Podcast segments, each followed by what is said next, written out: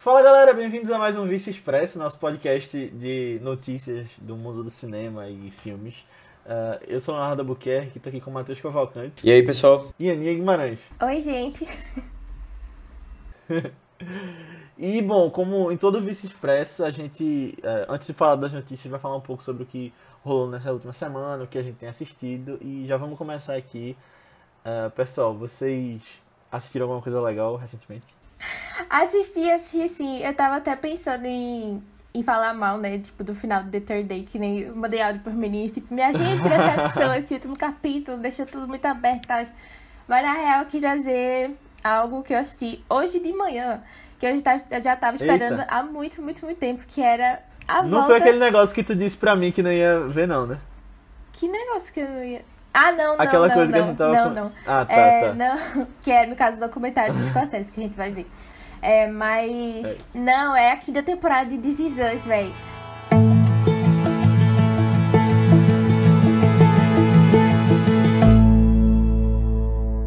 Eu já tava tão animada pra que ah. ela lançasse, tão animada. E aí, porque assim, né? A quarta temporada de Us, não sei se tem alguém aí que acompanha. Espero que sim, porque é uma série maravilhosa. Mas a quarta temporada termina com uma treta, assim, tão grande entre dois personagens, tão grandes, que eu lembro de ter ficado tão chocada porque eles abaixaram tanto o nível, assim, das coisas que foram ditas. Caramba. E aí eu fiquei, minha gente, calma, pelo amor de Deus, isso daí é muito pesado, calma. E aí eu tava muito curiosa pra ver qual é que iam ser as consequências da quinta temporada, ia ser algo bem triste e tal. É... E foi mesmo. E aí lançaram logo dois episódios ontem. E já tem uns 42, 45 minutos, né? E aí, cara, foi muito bom, foi muito bom. Tipo, já tinha sido anunciado antes que eles iam é, retratar as coisas do que a gente viveu esse ano, né? Tipo, pandemia, é, as ah, questões é, da luta, das lutas raciais lá, que tava tendo nos Estados Unidos, né? Porque um dos personagens principais, Randall, né? Sterling K. Brown, é negro, é tipo o único negro nascido, crescido. É crescido, na verdade, né? Numa família de brancos.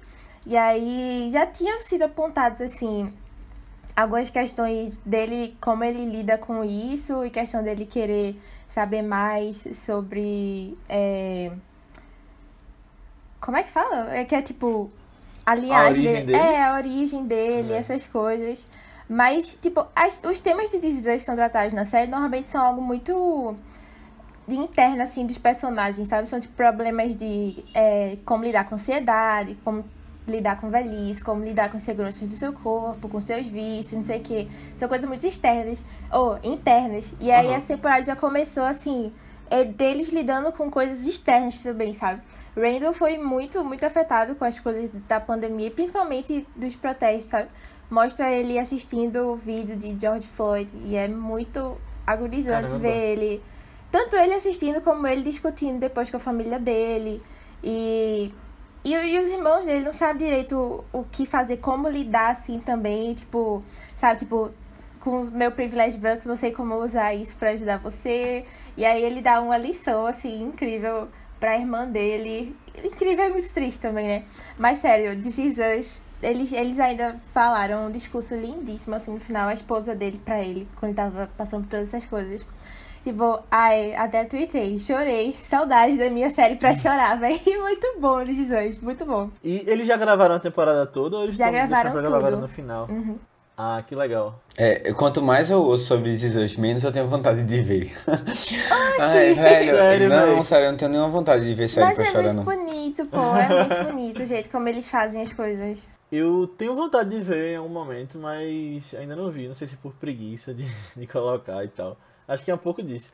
Mas eu sei que tem isso, né? Tipo, de, é meio Westworld que você descobre depois que era tudo no passado, uma história. Não tem nada a ver, você já sabe do início que. Não, você já sabe do início. Tipo, no piloto ah, tá. fica meio assim, tipo, ah, quem são essas pessoas? Qual a ligação delas? Mas no final do piloto ah. já, já mostra assim a ligação de todo mundo. Ah, legal. Eu é. tenho vontade, em algum momento eu vou ver. Só não sei como. O piloto de Deus é muito bom. Assim como um monte de séries. É um daqueles pilotos assim marcantes. Assim como um monte de séries. E ele tá disponível onde? Tem no Prime Video as três primeiras temporadas. A quarta tá pra entrar ainda ah, esse que ano. legal. Boa. Bom. E tu, Matheus? É, eu, eu tô terminando The Boys. Eu queria ter terminado até o final de semana passado. Mas ainda não consegui. Falta um episódio e meio. E eu tô gostando mais da série. No começo eu acho que ela ficou um pouco arrastada, assim, umas histórias que não se fechavam muito. Mas agora eu acho que ela tá ganhando um, ganhou um gás, sabe? E eu tô curtindo mais. Tá bem legal. Recomendo. E assim, inclusive até ouvi o podcast do pessoal do Podcast ao Cubo. É, vou ouvir quando eu terminar também. Que eles têm dois podcasts, eu acho, dois ou três, de The Boys. Dois, é. É, e aí depois eu vou ver o também de Lucas, de Sessões 6, pra ver se eu concordo com a opinião dele. Mas. Eu, é, tá bem legal, acho que vale a pena terminar. Eu não sei, eu, eu não sei, eu acho que. ah, não sei se foi um boom tão grande feito eu esperava, The Boys, né, na segunda temporada. Mas. Tá aí. Renovada pra terceira, né? É, renovado até a quinta, na verdade. Até a quinta. E com, É. com spin-off, né, também, que eu esqueci. Vai ter spin-off, que- eu não sabia é, não. Dos Jimin. Mas eu vi dois episódios de The Boys, e é isso. Tu não gostou talvez e em nunca mais quer volte ver? também. Ou... Não, não, tipo, na real, eu eu tinha visto o primeiro, aí fui ver o segundo no mesmo dia, antes de sair a segunda temporada. Aí eu dormi no segundo.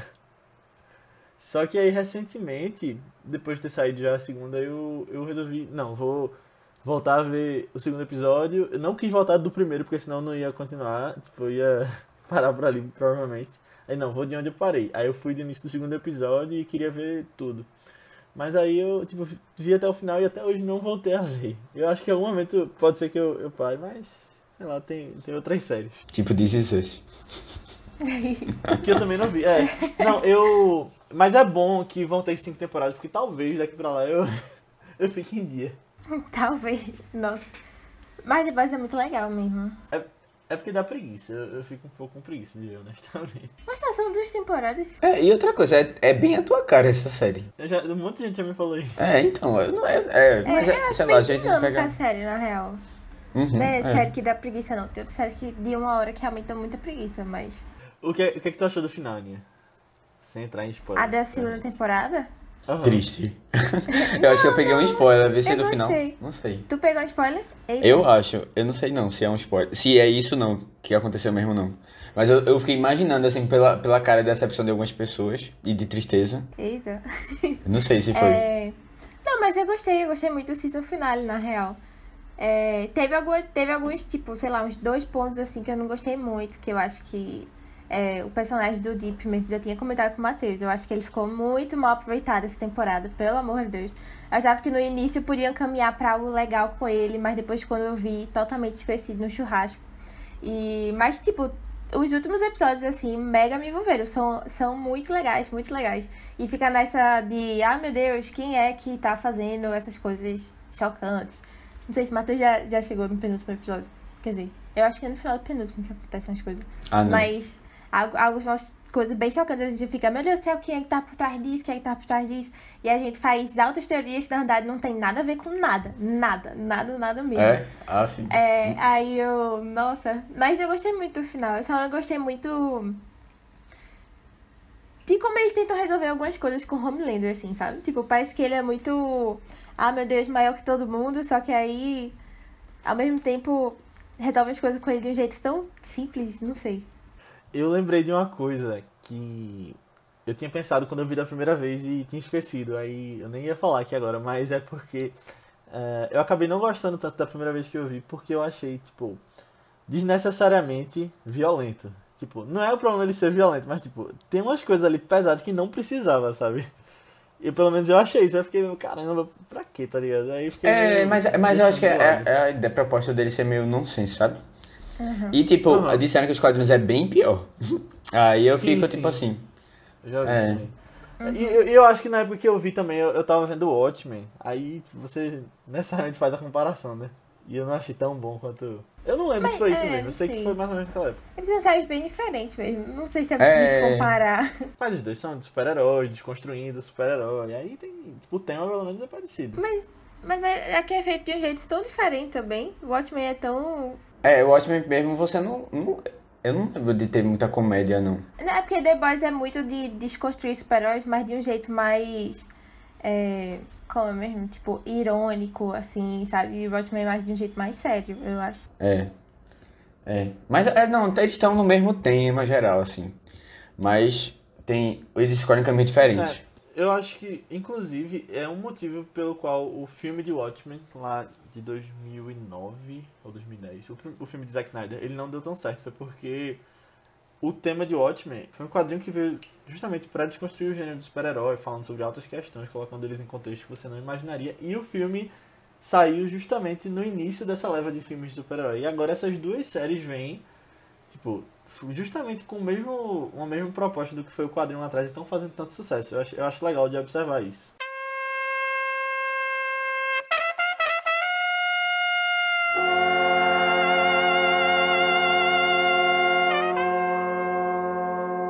Eu vi recentemente o novo filme de Borá. Eita. A fita de cinema seguinte, o segundo filme de Borá. Cara, eu tô muito à vontade de ver, mas eu queria ver o primeiro antes. Prime Video. Veja o primeiro antes. Na verdade, tu não precisa ver, mas é- o primeiro é mais engraçado, na verdade. O segundo é mais atual, porque ele coloca num contexto político, de eleições e tal, e é muito engraçado. Eu fiquei, velho, tipo, eu achei impressionante como ele não foi preso em umas duas cenas ali. E, tipo, ele coloca seriamente um político americano, tipo, ele expõe de um jeito bem sério, tá ligado? Que consequências podem sair disso. E não é quem tá no trailer. Tem uma pessoa que tá no trailer. É, eu sei quem é, eu acho. Que é. Mas, porque eu tava vendo uma notícia é sobre essa isso. É, eu, vi uma notícia Ah, sobre é. isso. Mas. E inclusive eu vi uma cena deletada. Vi que. Minha gente, confusão danada. Pense. É, e eu acho que naquela cena.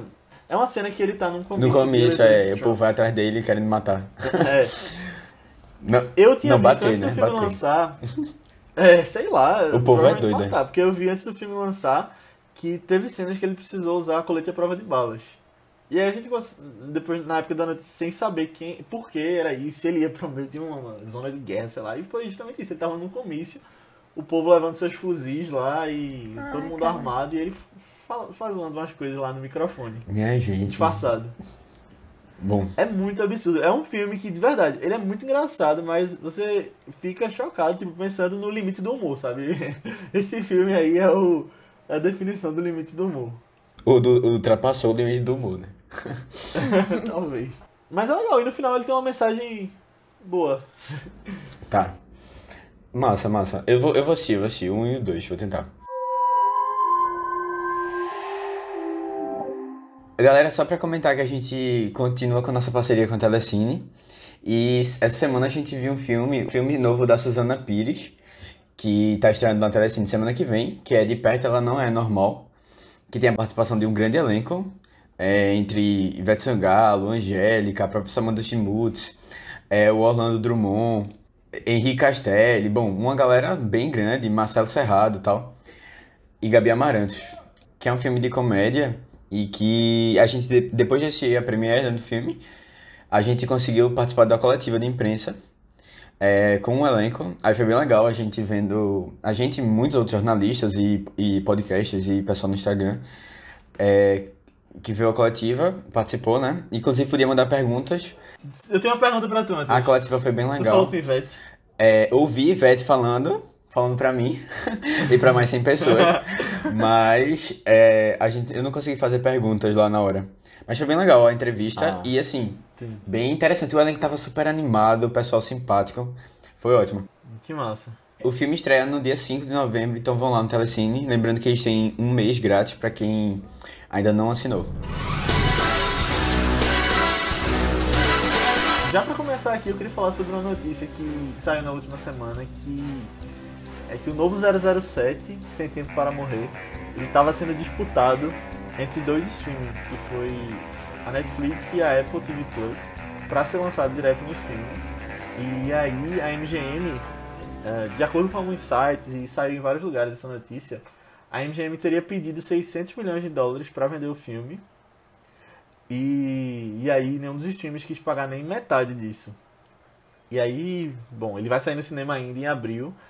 Queria saber o que, é que vocês acham sobre isso, porque eu tenho algumas opiniões. O povo é louco, né? Pra... Quem é que qual stream vai pagar isso? Tipo, vê, você vai estar vendo a série de da Amazon que vai ter do Senhor dos Anéis, que tá, assim, disseram que tá na faixa de um bilhão de dólares, mas são pra várias temporadas, tipo, uma mega uma mega, tipo, produção. Não, vê, é porque um 007 também, provavelmente, ele deve ter custado aí em torno dos 200 e pouco, 300 milhões. É, eu, né? Aí é tem que ter um lucro. Não, eu acho que tem que ter um lucro.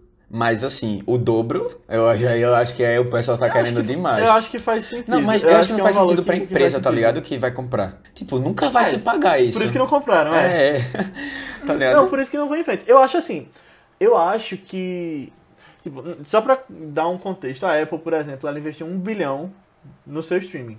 No início ali. Jennifer Aniston, é, Steve Carell. Sim. E aquela outra série séries, tal. Pra fazer essa série, foi um bilhão que eles investiram. Então, tipo, quase o orçamento todo aí de início pra. Seria pra um filme de 007. Mas eu acho que em breve, de verdade, vai ter algum streaming que seja doido bastante pra comprar um filme grande desse. E a gente vai ver uma. Eu acho que é natural, tipo, nessa evolução dos streams, a gente vê um grande lançamento que deveria ser só pro cinema.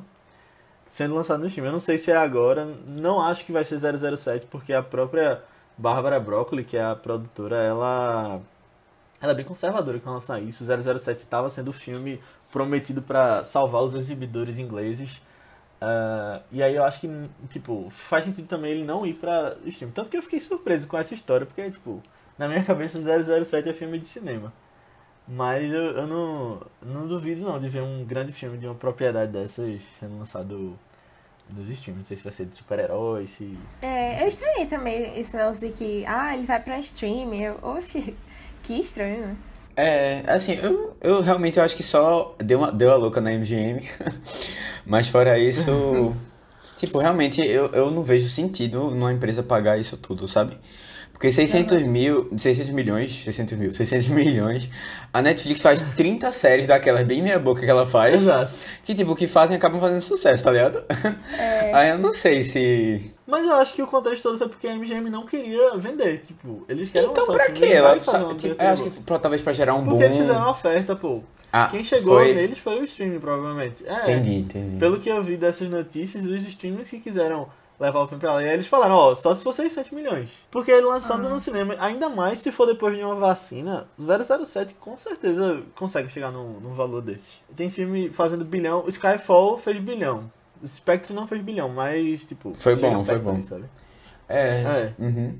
é, é assim, é, realmente é um filme muito grande e assim, tem, tem um retorno garantido, né? É um filme no, em dias normais. E outra, eu, eu, eu acho que um 007 especificamente é um filme muito difícil de você transferir para um streaming, porque você tem vários contratos ali dentro de merchandising, relógio, a Heineken que 007 tá tomando, diversos outros contratos envolvidos com carro também, que eles requerem que provavelmente esse, esse tipo de imagem seja vinculada em cinemas no mundo todo. E aí você tem que falar com muita gente, não é só tipo um contrato de compra e de exibição para transferir para tipo, ser assistido no computador ou na televisão.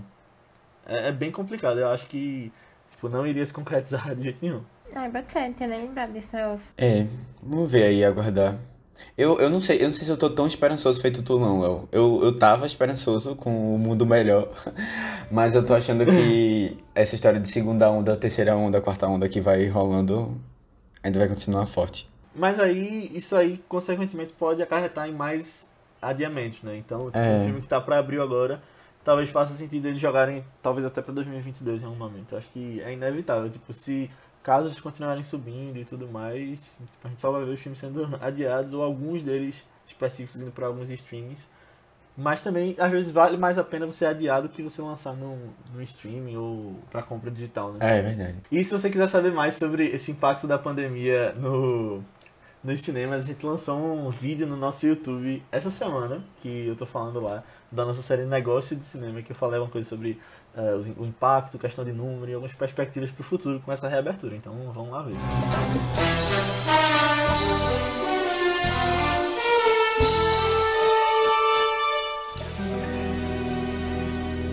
Essa semana também saiu a notícia que Kenya Barris vai fazer um filme, uma cinebiografia assim, né, sobre Richard Pryor. Eu não sei se vocês conhecem Kenya, mas ele fez, não, ele Blackish. fez, é, ele fez, ele começou fazendo Blackish, que é uma comédia, é, de, tipo, acompanhando a vida de uma família negra lá nos Estados Unidos. É, tá tudo disponível no Prime Video pra quem quiser ver, recomendo, é muito legal Blackish. E e Blackish, na verdade, bombou tanto que ela gerou vários, vários spin-offs, né? teve o Grownish em 2018, que é acompanhando a filha mais velha, assim, deles, indo pra faculdade, vivendo a vida e tal. Tem o Mixedis, que é acompanhando... Caramba! que é acompanhando, tipo, a mãe da família mais nova, vivendo numa família é, interracial, assim. E próximo ano vai ter o Oldies, que é falando como se fosse... Agora, eu não entendi direito, porque eles só dizem quem são os personagens principais, que são os avós da família, sabe? Os pais do pai da família. Ah, não sei se vai mostrar, vai ser tipo que nem Mixedis, que vai ser a infância dele também, ou se vai ser eles hoje em dia, tipo, hoje em dia assim, né? No presente da série, eles mais velhos. Mas pelo nome deve ser eles mais velhos e falando sobre a velhice, não sei o que, não sei o Uhum. que, né? É. É, ele também lançou com a Netflix é, uma série esse ano que se chama hashtag BlackAF, que é como se fosse fazer uma comparação assim com Curb Your Enthusiasm, sabe? Que é falando da vida do Kenya mesmo, como se, assim, né? A vida, aspas, aspas, aspas, muitas aspas aí, meio como se fosse é, uma ficção de como é a vida dele, com, as com os filhos, a esposa, Massa. dele como criador de uma grande série de sucesso e tal, né? Essa daí eu assisti o piloto, mas eu não gostei muito não na época. É, não sei se foi coisa da fase, assim, porque eu tava numa fase muito dessa, dessa vibe mesmo. Mas Blackish, depois de eu assistir, eu comecei pro M, mas obviamente não ia dar tempo de assistir as seis temporadas. Mas aí eu gostei que só, é, eu rio que só. E não sei, eu super confio no Kenya, velho, pra fazer esse filme. Assim, eu não conhecia quem é esse Richard Pryor, não conhecia ele, mas pelo que eu vi, eu acho que ele é mais é, um ícone americano, assim, sabe? Ele foi um grande comediante de stand-ups, principalmente, e ele era muito de usar a comédia como um jeito de crítica ao racismo e essas coisas, sabe? E é, ele, ele é muito renomado lá, muito renomado mesmo. Depois do que eu soube que ele tava em, tipo, número um em várias listas de melhores comediantes ever, é muito respeitado pelos outros, até Jerry Seinfeld mesmo, né, que fez uma comparação com o Kirby, ele super admira é, o Richard, e ele foi o primeiro ganhador do prêmio Mark Twain. Esse aí eu sabia que existia também, só porque eu vi o vídeo maravilhoso de Julia Louis-Dreyfus recebendo. De novo Seinfeld, né, mas eu sou muito fã dela. É... E, e por VIP, principalmente também, porque VIP é uma das minhas séries favoritas. Mas. Mas sim, ele, ele é muito renomado. E, tipo, tem, tem vários jeitos de você atacar essas questões do racismo, né? Tem, tem é, diretores que a gente vê que gostam de puxar mais para um lado mais é, drama, mais, mais pesado e mais sério, assim. Mas no próprio Blackish, eles atacam várias dessas questões de um jeito muito cômico, que às vezes eu ficava rindo assim, eu ficava, ai gente, que é isso que eu tô rindo, meu Deus, sabe? É, e eu acho que o Kenya faz isso muito bem, velho. E é assim, se é alguém pra fazer a biografia desse cara, eu super confio nele. Ele já tem grandes experiências, assim, de fazer coisas de sucesso, né? Você vê aí pelos 300 spin-offs que teve de Blackish. É... E eu acho que eu gosto muito do que ele faz. Eu estou botando muita fé nesse projeto. Que massa. Eu não fazia ideia que tinha todos esses spin-offs. Nem eu. Nem sabia mesmo. E é muito interessante. É, o Richard Pryor eu também não conheço muito a fundo, mas eu sei que ele fez Superman 3. eu lembro, é, inclusive a capa do filme é o Superman levando ele, ele fazendo uma cara assim, uma careta. bem- é, é engraçado, eu lembro dele nesse filme. Mas vai ser legal, acho que pode ser interessante. Pode ser até uma coisa meio. É, essa série que tu falou, tipo Kirby, né? Uma coisa meio centrada na realidade, mas com comédia também. Uhum. Eu tô esperando algo meio nível Dolemite's My Name, sabe? Com o que teve com Ah, o Ed. Murphy e tal. Porque ele Sim, também era sim. um comediante. É e, e sinceramente foi um filme que eu gostei pra caramba também. Aí tô esperando algo mais nessa vibe. Críticas, só que críticas com comédia.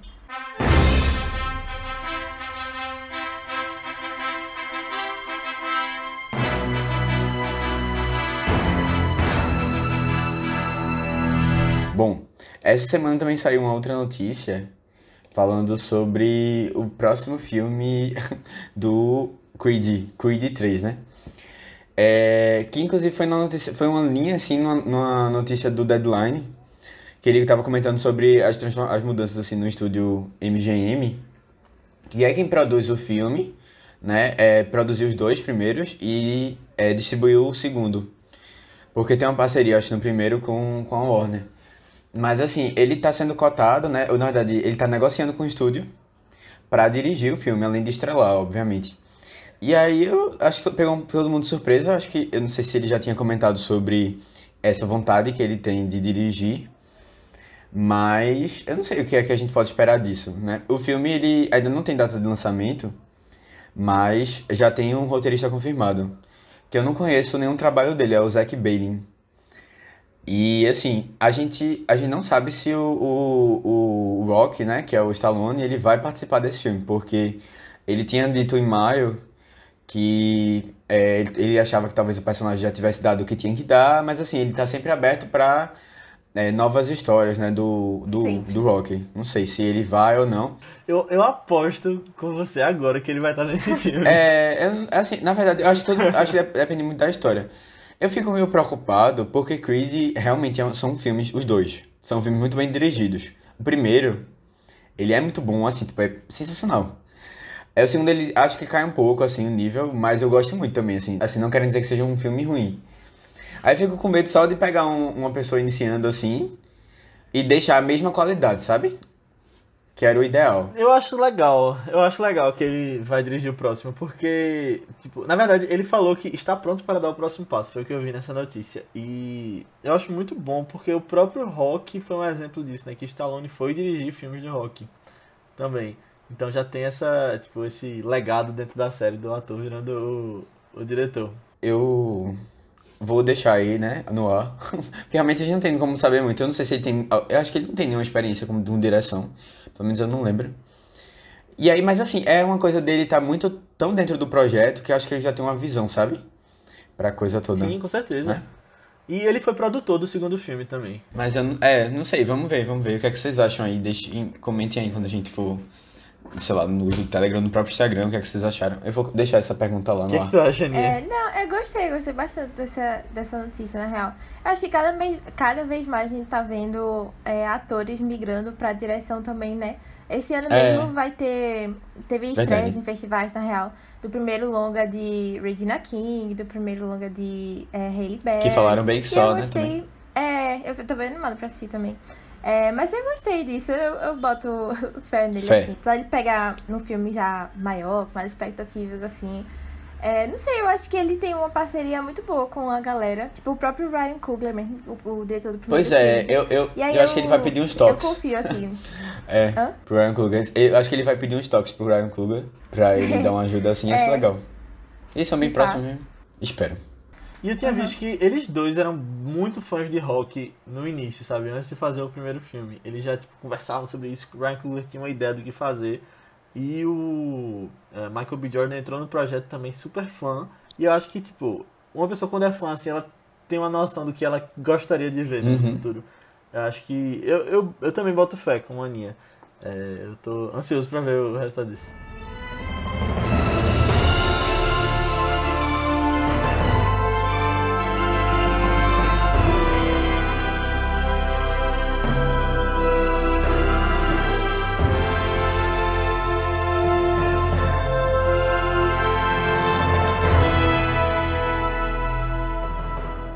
Então, pessoal, vamos chegando ao fim do nosso podcast. Fala pra gente o que você achou sobre essas notícias, o que você acha que pode sair de tudo isso. Eh, você pode falar com a gente no nosso grupo do Telegram. Entra lá que tem entrado cada vez mais gente, tá bem movimentado recentemente, as pessoas falando sobre filmes, sobre essas notícias com relação ao cinema.